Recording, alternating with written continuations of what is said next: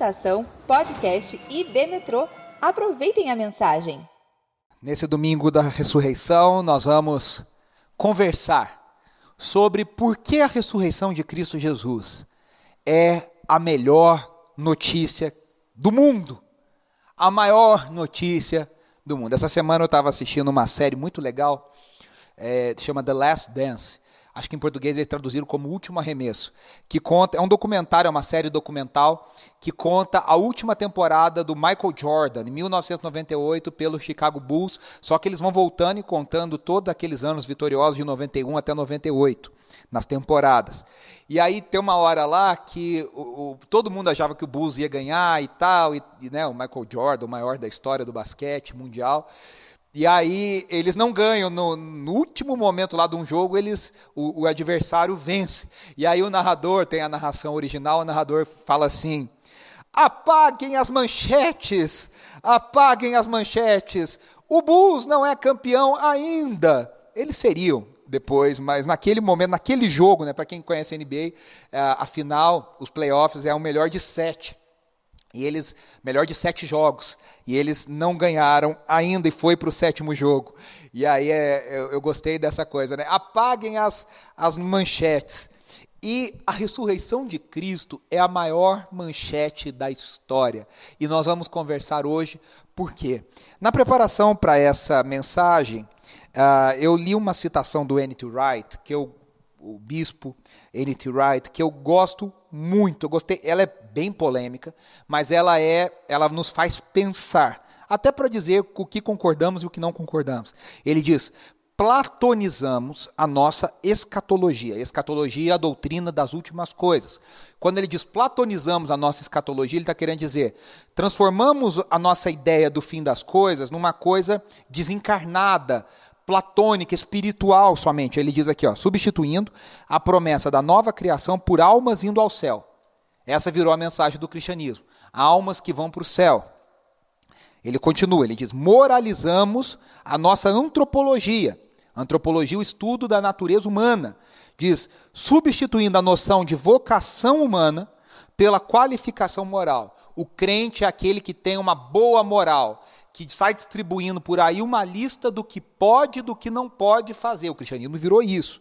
E ele termina dizendo: e paganizamos a nossa soteriologia. Soteriologia é o estudo da doutrina da salvação.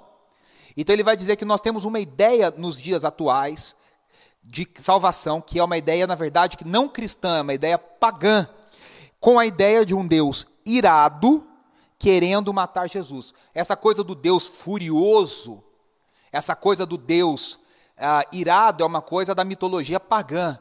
A cruz de Cristo, por mais que Deus tenha abandonado o Filho, foi um ato de amor de Deus, da Trindade, o maior ato de, de Deus, de amor de Deus. Por isso que João 3,16 diz: Porque Deus amou o mundo, ele deu o seu Filho. Então, nós muitas vezes nos dias de hoje entendemos a morte e ressurreição de Jesus com lentes que não são as lentes das Escrituras, não são as lentes apostólicas, não são as lentes corretas para interpretarmos o que realmente a morte e a ressurreição de Jesus significam para nós. E aí a gente transforma de tal jeito, a gente transforma o cristianismo numa mensagem que ele não é, de tal forma que o evangelho, que significa boas notícias, no original, no grego, evangelho é boas novas, boas notícias. A gente já não acha mais por que ela é uma boa notícia, porque a gente foi deformando, deformando, picotando, picotando, editando, editando, e o evangelho já não é mais uma boa notícia. E eu quero aqui nessa tarde reafirmar que a ressurreição de Cristo é a melhor notícia. Num mundo tão marcado pelo sofrimento, aliás, a gente está falando de manchetes. Como é triste nós vermos as manchetes dos dias atuais, sejam virtuais, sejam dos jornais impressos, algumas muito bem elaboradas, impactantes, mas com essa tragédia que assola o Brasil e o mundo. Nessa semana que nós passamos, que nós atingimos a triste marca, recordes de quase 4 mil mortes diárias somente pela Covid, fora toda a violência, todas as outras doenças, a fome, a miséria. nesse mundo marcado por tristes manchetes, qual é a boa notícia? Qual é a manchete poderosa que a ressurreição de Cristo prega? E aí eu quero que você, com muita, muita concentração, leia comigo o capítulo inteiro de 1 Coríntios 15, o capítulo poderoso onde o apóstolo Paulo fala sobre o poder da ressurreição. Nós vamos ler 58 versículos. Por isso eu peço que você se concentre. Eu peço que você se coloque numa posição que você se concentre para ouvir essa mensagem de forma ah, ativa, para você realmente ouvir, ouvir essa mensagem. Senhor, abra os nossos ouvidos, abra os nossos olhos, concentra nossa mente nessa hora, para que nós possamos entender como o Senhor fez com os discípulos de Emaús. Entender e ver o Cristo ressurreto. 1 Coríntios 15 diz: Irmãos, quero lembrar-lhes o evangelho que lhes preguei, o qual vocês receberam e no qual estão firmes por meio deste evangelho vocês são salvos, desde que se apeguem firmemente à palavra que lhes preguei. Caso contrário, vocês têm crido em vão. Pois o que primeiramente lhes transmiti foi o que recebi, que Cristo morreu pelos nossos pecados. Guarde isso, segundo as Escrituras. Foi sepultado e ressuscitou ao terceiro dia, segundo as Escrituras. E apareceu a Pedro e depois aos doze. Depois disso, apareceu a mais de 500 irmãos de uma só vez, a maioria dos quais ainda vive, embora alguns já tenham adormecido. Depois apareceu a Tiago e então a todos os apóstolos. Depois destes, também apareceu a mim, como a um que nasceu fora de tempo. Pois sou o menor dos apóstolos e nem sequer mereço ser chamado apóstolo, porque persegui a igreja de Deus. Mas, pela graça de Deus, sou o que sou, e sua graça para comigo não foi em vão. Antes, trabalhei mais do que todos eles, contudo, não eu, mas a graça de Deus comigo. Portanto, quer tenha sido eu, quer tenham sido eles, é isto que pregamos e é isto que vocês creram. Ora, se está sendo pregado que Cristo ressuscitou dentre os mortos, como alguns de vocês estão dizendo que não existe ressurreição dos mortos? Era uma heresia que estava sendo pregada no meio da igreja de Corinto, dizendo que Cristo Jesus não tinha ressuscitado. E aí Paulo está falando: peraí, se a gente está pregando exatamente o Cristo ressuscitado, o Cristo ressurreto, como vocês estão dizendo que não existe ressurreição dos mortos? Ele continua: se não há ressurreição dos mortos, então nem mesmo Cristo ressuscitou. E se Cristo não ressuscitou, é inútil a nossa pregação, como também é inútil a fé que vocês têm. Olha que forte isso.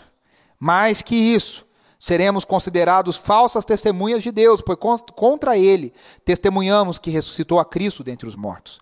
Mas, se de fato os mortos não ressuscitam, ele também não ressuscitou a Cristo. Pois, se os mortos não ressuscitam, nem mesmo Cristo ressuscitou. E se Cristo não ressuscitou, inútil é a fé que vocês têm e ainda estão em seus pecados. Nesse caso, também os que dormiram em Cristo estão perdidos. Se é somente para essa vida que temos esperança em Cristo, dentre todos os homens somos os mais dignos de compaixão. Mas de fato, Cristo ressuscitou dentre os mortos, sendo as primícias dentre aqueles que dormiram. Visto que a morte veio por meio de um só homem, também a ressurreição dos mortos veio por meio de um só homem. Pois da mesma forma como em Adão todos morrem, em Cristo todos serão vivificados, mas cada um por sua vez, Cristo primeiro, depois quando ele vier os que lhe pertencem. Então virá o fim, quando ele entregar o reino a Deus Pai, depois de ter destruído todo domínio, autoridade e poder pois é necessário que ele reine até que todos os seus inimigos sejam postos debaixo de seus pés. O último inimigo a ser destruído é a morte, porque ele tudo sujeitou debaixo de seus pés. Ora, quando se diz que tudo lhe foi sujeito, fica claro que isso não inclui o próprio Deus, que tudo submeteu a Cristo. Quando, porém, tudo lhe estiver sujeito, então o próprio Filho se sujeitará àqueles que todas as coisas lhe sujeitou, a fim de que Deus seja tudo em todos.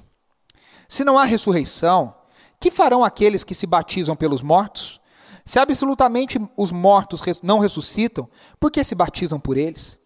Também nós, porque estamos nos expondo a perigos o tempo todo? Todos os dias enfrento a morte, irmãos. Isso digo pelo orgulho que tenho de vocês em Cristo Jesus, o nosso Senhor. Se foi por meras razões humanas que lutei com feras em Éfeso, que ganhei com isso? Se os mortos não ressuscitam, Comamos e bebamos, porque amanhã morreremos. O apóstolo Paulo está dizendo: Cristo não ressuscitou, meu amigo, vamos viver a nossa vida, que a gente faz melhor. Não se deixe enganar, as más companhias corrompem os bons costumes. Como justos, recuperem o bom senso e parem de pecar, pois alguns há que não têm conhecimento de Deus. Digo isso para a vergonha de vocês. Mas alguém pode perguntar: como ressuscitam os mortos? Com que espécie de corpo virão? Insensato! O que você semeia não nasce a não ser que morra. Quando você semeia, não semeia o corpo que virá a ser, mas apenas uma simples semente, como de trigo ou de alguma outra coisa. Mas Deus lhe dá um corpo, como determinou, e a cada espécie ah, de semente dá o seu corpo apropriado. Nem toda a carne é a mesma. Os homens têm uma espécie de carne, os animais têm outra, as aves outras e os peixes outra. Há corpos celestes e há também um corpos terrestres, mas o esplendor dos corpos celestes é um, e o dos corpos terrestres é outro. Um é o esplendor do sol, outro da lua, outro das estrelas, e as estrelas diferem em esplendor umas das outras. Assim será com a ressurreição dos mortos. O corpo que é semeado é perecível e ressuscita imperecível. É semeado em desonra e ressuscita em glória. É semeado em fraqueza e ressuscita em poder. É semeado um corpo natural e ressuscita um corpo espiritual. Se há corpo natural, há também corpo espiritual. Assim está escrito: o primeiro homem, Adão, tornou-se um ser vivente, o último Adão, espírito vivificante. Não foi o espiritual que veio antes, mas o natural, depois dele o espiritual. O primeiro homem era do pó da terra, o segundo homem, Jesus, do céu. Os que são da terra são semelhantes ao homem terreno, os que são dos céus, ao homem celestial. Assim como tivemos a imagem do homem terreno, teremos também, aleluia, a imagem do homem celestial. E nós estamos caminhando para o final da argumentação do apóstolo Paulo, que diz: Irmãos, eu lhes declaro que carne e sangue não podem herdar o reino de Deus, nem o que é perecível pode herdar o imperecível. Eis que eu lhes digo um mistério: nem todos dormiremos, mas todos seremos transformados, no momento, num abrir e fechar de olhos, ao som da última trombeta. Pois a trombeta soará, os mortos ressuscitarão incorruptíveis e nós seremos transformados. Pois é necessário que aquilo que é corruptível se revista de incorruptibilidade, e aquilo que é mortal se revista de imortalidade. Quando, porém, o que é corruptível se revestir de incorruptibilidade, e o que é mortal de imortalidade, então se cumprirá a palavra que está escrita: a morte já foi destruída pela vitória. Aleluia! Onde está a morte, a sua vitória? Onde está a morte, o seu aguilhão? O aguilhão da morte é o pecado e a força do pecado é a lei. Mas graças a Deus que nos dá a vitória por meio de nosso Senhor Jesus Cristo. Portanto, meus amados irmãos, mantenham-se firmes e que nada os abale. Sejam sempre dedicados à obra do Senhor, pois vocês sabem que no Senhor o trabalho de vocês não será inútil. Eu quis ler todo esse capítulo de Paulo para a gente ouvir toda a força, para não picotarmos toda a força da argumentação apostólica, toda a inspiração do apóstolo Paulo pelo Espírito, declarando a força da ressurreição e a loucura daqueles que pregam um evangelho, uma esperança sem ressurreição. Então a primeira coisa que nós vemos aqui, a ressurreição, é o que torna o evangelho uma verdadeira boa notícia. Sem a ressurreição, ninguém teria imaginado que o plano de salvação seria algo bem sucedido. Veja, ele diz algumas frases aqui dos versículos, isso está lá no 1 e no 2, né? Ah, versículos 1 e 2. A ressurreição só é uma. A, a, o evangelho só é uma boa notícia porque há ressurreição. Ele diz, né? Eu quero lembrar o evangelho, as boas notícias. Por meio desse evangelho vocês são salvos. E essa salvação só está completa porque há ressurreição. Do versículos 13 ao 19, ele também diz outras frases, eu vou aqui destacar algumas, né? Se não há ressurreição dos mortos, então nem Cristo ressuscitou. Se Cristo não ressuscitou, é inútil a nossa pregação e é inútil a fé que vocês têm, né? Ó, se Cristo não ressuscitou, é inútil a fé que vocês têm, ainda estão em seus pecados. Sem a ressurreição, nós estaríamos ainda em nossos pecados. Sem a ressurreição, não há plano de salvação completo, não há plano de salvação bem sucedido. E aí Jesus seria apenas mais um mártir, mais um que morreu tentando pregar alguma coisa diferente. Haviam outros. Os historiadores nos relatam Gamaliel nas Escrituras diz isso em Atos. Olha, outros já falaram isso. Será que esse é diferente? Sem ressurreição, Jesus seria apenas mais um Marte. Agora, precisamos entender que a ressurreição não foi um favor especial concedido a Jesus. Por isso que Paulo fala várias vezes: se, Cristo, se não há ressurreição dos mortos, nem mesmo Cristo ressuscitou. Cristo não está fora da regra geral. E a ressurreição não foi um favor concedido exclusivamente a Cristo. Ele diz aqui nos versículos 20 e 22: Cristo ressuscitou dentre os mortos, sendo as primícias daqueles que dormiram. Né? E ele diz: Visto que a morte veio por meio de um homem só, a ressurreição dos mortos veio por meio de um homem só. É, como todos morrem em Adão, em Cristo todos serão vivificados. Veja, nos tempos de Jesus, tirando a, a clareza que nós temos que os saduceus não criam na ressurreição, os saduceus eram aqueles que governavam o templo em Jerusalém. A maior parte dos judeus cria na ressurreição. Mas eles criam numa ressurreição que deveria acontecer na parusia, nos últimos dias, no último dia do Senhor. E eles criam numa ressurreição que deveria acontecer para todos. Para todos do povo de Deus ao mesmo tempo. O grande escândalo da mensagem da ressurreição, e a mensagem da ressurreição é um escândalo para gregos que não criam nisso, para quem cria numa, numa visão, vamos dizer assim, uh, de que a morte era o fim de todas as coisas, e nos tempos de, de Paulo haviam os filósofos que pregavam isso, que quando chegasse ao, ao final, você simplesmente deixava de sentir qualquer coisa e você sumiria. Haviam aqueles que pregavam, como, por exemplo, o ciclo da vida, o ciclo sem fim do Rei Leão, que você entrava no mundo de uma forma, você fazia parte agora de, do todo, você não era mais uma pessoa, você não era mais um ser, você não era mais um indivíduo, mas agora você fazia parte desse grande todo do cosmos, do universo. Ah, alguns criam até na reencarnação, mas uma reencarnação até que precisa, claro, ser estudada nas suas especificidades. Os judeus criam na ressurreição e na ressurreição pessoal, na ressurreição do indivíduo, mas criam nessa ressurreição no último dia.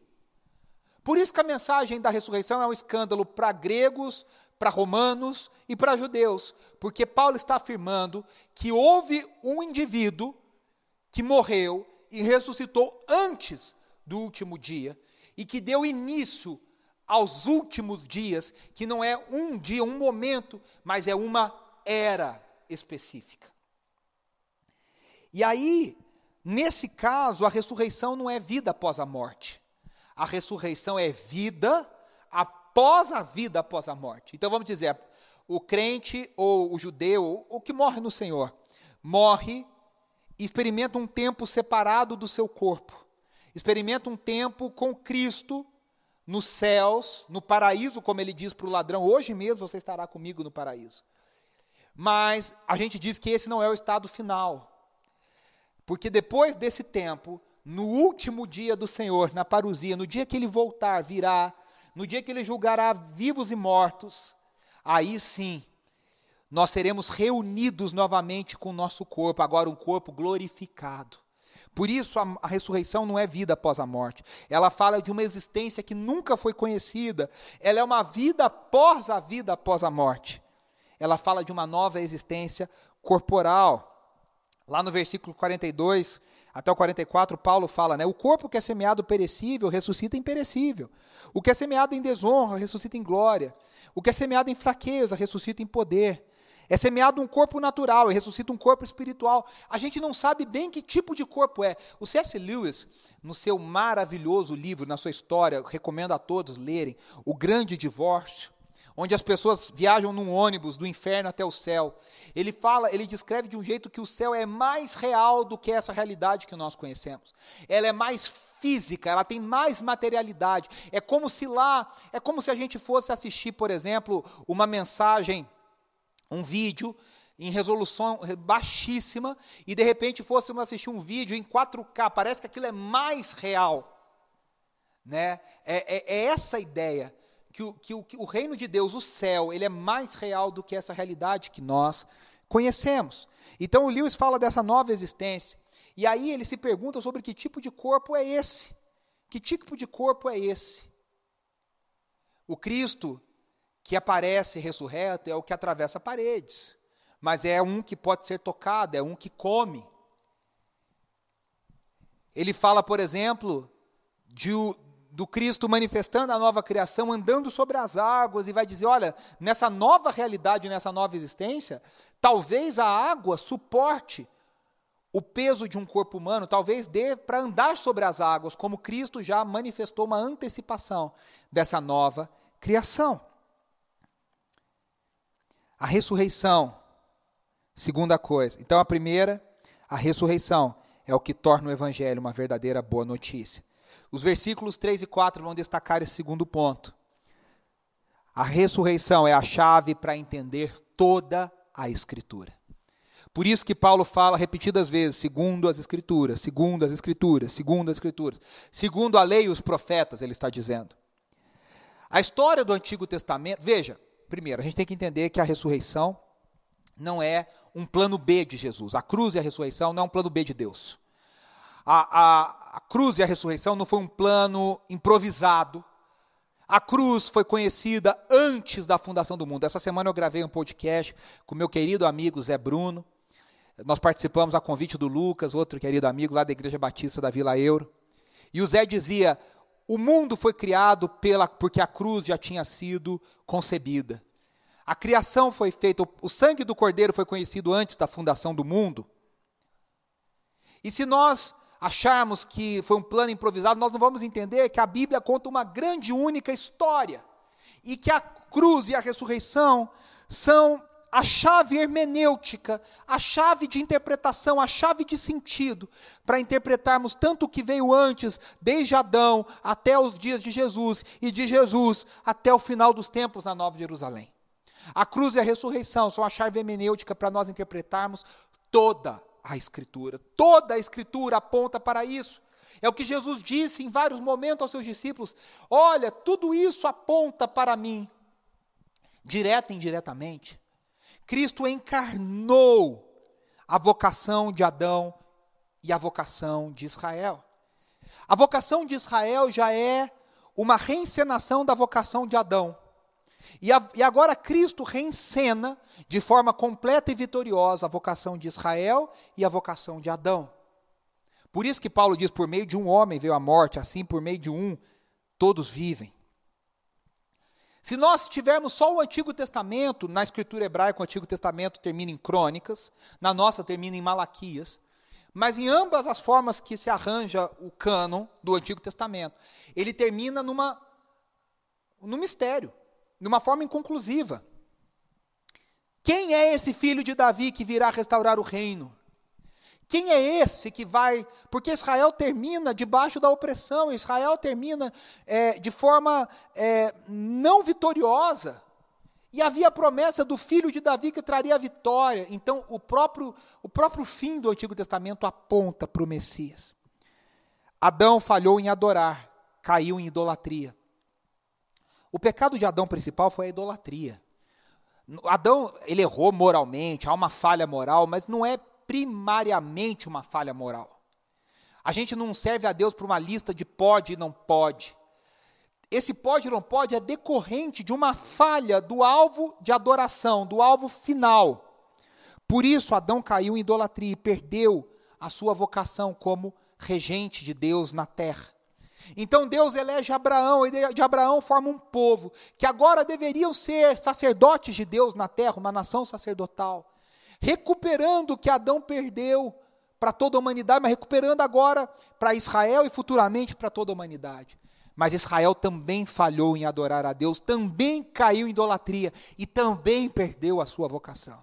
Agora, Cristo Jesus, verdadeiramente homem, verdadeiramente Deus, judeu, descendente de Davi, encarna a missão de Israel, encarna a missão de Adão. E ele vive uma vida perfeita e experimenta a morte até o fim, para que da morte brote a vida. É a vida que brota da morte. Por isso que Jesus na cruz, na sua ressurreição, recupera o poder e autoridade que Adão tinha colocado nas mãos de Satanás. Adão tinha recebido autoridade para ser regente de Deus na terra, vice-regente na terra, sacerdote de Deus na terra. E ao pecar, ele coloca essa autoridade nas mãos do inimigo. E agora Jesus recupera essa autoridade das mãos do inimigo. Por isso que o Cristo ressurreto diz aos seus discípulos: Toda autoridade me foi dada nos céus e na terra. Então a ressurreição é a chave para nós lermos Isaías, a ressurreição é a chave para nós lermos Jeremias. A ressurreição é a chave para nós olharmos para Adão em Gênesis 3,15. A ressurreição é a chave para nós olharmos para as promessas de Abraão. A ressurreição é a chave para nós interpretarmos a Nova Jerusalém, porque ela é possível. O Apocalipse. Então, nós falamos que a ressurreição é o que torna o Evangelho a melhor notícia. A ressurreição é a chave para entender toda a Escritura. E agora, nos versículos 5 a 8, o apóstolo Paulo vai dizer que a ressurreição é um evento histórico. Por isso que você vê Paulo se preocupando em citar nomes. Os evangélicos também fazem isso. Ele fala: apareceu a Tiago, depois a todos os apóstolos, depois apareceu a mim, apareceu a outros 500. Muitos dos que vivem, olha, ele está querendo dizer: se você quiser vir aqui visitar, você vai encontrar gente que viu, que, que viveu isso testemunhas oculares. Os evangelhos também fazem isso, dão nome, às vezes, sobrenome, fala fulano, filho de fulano. É tipo assim, olha, pergunte se quiser, vá atrás. Os evangelhos têm algumas coisas muito interessantes. A gente crê na historicidade dos evangelhos porque a narrativa da ressurreição, principalmente, é uma narrativa que, se eles quisessem, se fosse uma narrativa falsa, que eles quisessem dar uma cara de verdade, eles fariam várias coisas diferentes. A primeira, as mulheres não seriam as primeiras testemunhas da ressurreição. No mundo antigo, a opinião das mulheres não era levada em conta, mas nos evangelhos, que tem várias discrepâncias no seu relato, principalmente da ressurreição, isso nos mostra como eles absorveram de formas diferentes tudo aquilo que estava acontecendo. Mas há algo em comum: as mulheres são as primeiras a testemunharem que Cristo ressuscitou. E se fosse um, um, evento falso que você quer dar uma cara de verdade, não coloque que as mulheres são a primeira testemunha.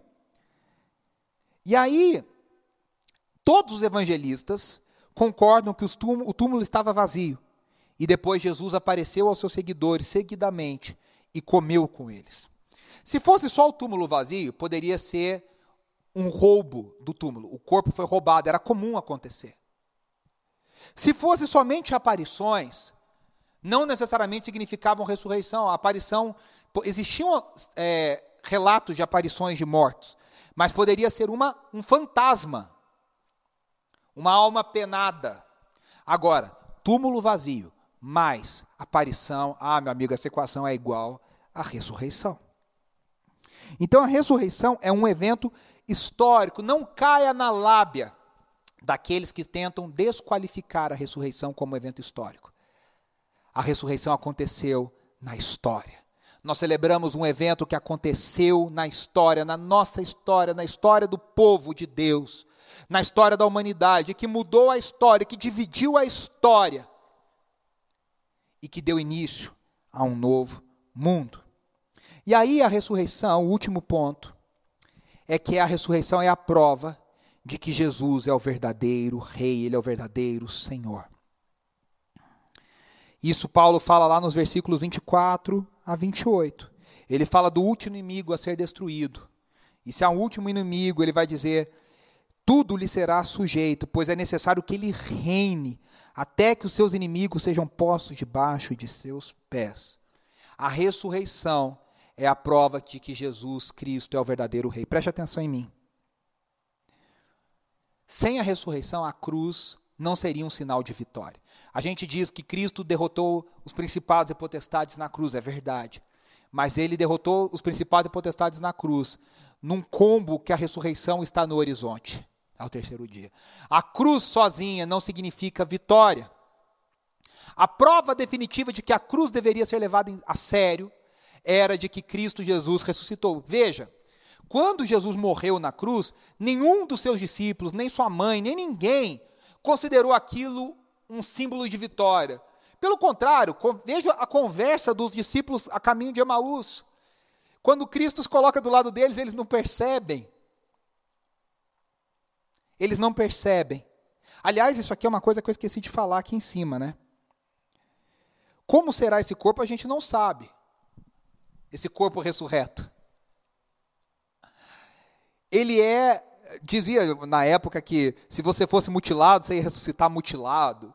Nós não cremos nisso, não sabe, mas assim, nós seremos perfeitos, mas o fato é que seremos parecidos, mas ao mesmo tempo diferentes. Cristo Jesus era ele, de novo, mas ao mesmo tempo ele era diferente. Eu espero que eu seja mais magro no corpo glorificado. Né? A gente, o fato é que esse corpo semeado em corrupção e agora que brota em incorruptibilidade, ele é nascido dessa matriz, mas agora ele exala a perfeição. Isso é um negócio maluco. E aí o Cristo ressurreto se coloca ao lado dos discípulos lá a caminho de Emaús e eles não percebem que é Jesus. Por causa disso. E eles estão falando de uma forma derrotada. Aquele que nós achávamos que era o Messias foi crucificado. A cruz só foi entendida como vitória à luz da ressurreição. A ressurreição lança sobre a cruz um novo olhar, uma nova cor, uma nova lente. E Jesus escolheu a época da Páscoa para esse evento mais decisivo do seu ministério. A Páscoa celebrava a libertação do povo do Egito e, posteriormente, a libertação da Babilônia. Então, no escopo da Páscoa, estava na refeição da Páscoa, na, na comida da Páscoa, estava toda a reencenação da libertação dos judeus do Egito, dos 400 anos de escravidão, a libertação miraculosa liderada por Moisés e por Arão. Agora, Cristo, intencionalmente, no plano do Pai, celebra o ápice do seu ministério, a cruz e a ressurreição, bem na semana da Páscoa, para dizer: eu estou promovendo a libertação das libertações. Eu estou trazendo o verdadeiro êxodo, eu estou trazendo o verdadeiro perdão dos pecados. A Páscoa celebrava o perdão dos pecados. Por isso que se comia o cordeiro, o sacrifício, a ideia do perdão. E Jesus está dizendo: na cruz e na minha ressurreição eu perdoo pecados e trago uma nova vida. Por isso, na morte e na ressurreição de Jesus, o mundo entrou numa nova era, num novo momento. Há um novo rei. O N.T. Wright chama esse momento do dia da cruz, olhada pela perspectiva da ressurreição, lembre-se disso. Então, da, da sexta-feira da paixão, iluminada pela, pela luz do que ainda viria ao, ao domingo da ressurreição. O. Wright diz que é o dia que a revolução começou. O mundo é um novo lugar. Ainda que pareça a mesma coisa, o mundo tem um novo rei, o mundo tem um novo imperador, o mundo tem uma nova autoridade suprema. Agora nós estamos debaixo não mais da velha criação, mas agora foi dado início à nova, início à nova criação.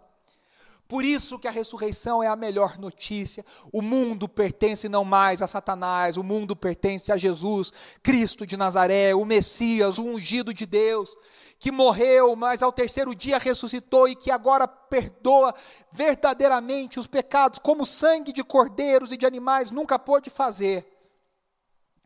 E ele ressuscitou, mas ele é apenas o primeiro nesse intervalo que nós não sabemos de quantos anos, da nova criação que já começou, mas ainda aguarda a sua completude. Mas Cristo é o sinal, Cristo é a garantia de que isso não é um privilégio dele. Ele ressuscitou, então a nossa esperança, a nossa fé é de que um dia nele nós também seremos ressuscitados. A morte não tem a palavra final. A morte não é mais a palavra final. A morte não é mais o inimigo invencível. A morte foi vencida. E ela será totalmente derrotada no último dia. Por isso que há o cântico de vitória. Onde está a morte, a tua vitória? É isso que a ressurreição de Cristo prega. Há um novo rei, há esperança. Nós não pertencemos mais ao inimigo, nós somos agora do Rei dos Reis e do Senhor dos Senhores. O mundo é um novo lugar, há uma nova realidade, há novos valores, há o reino de Deus chegado na terra. E a ressurreição é a prova de que o reino de Deus chegou. O reino de Deus está entre nós. Aleluia! É isso que nós celebramos nessa ressurreição. É isso que nós celebramos agora na ceia. Daqui a alguns minutos nós estaremos juntos no Zoom. E nós olhamos para a libertação que Deus fez no Egito. Mas essa libertação do Egito agora é olhada, interpretada à luz da morte e ressurreição do Cordeiro de Deus.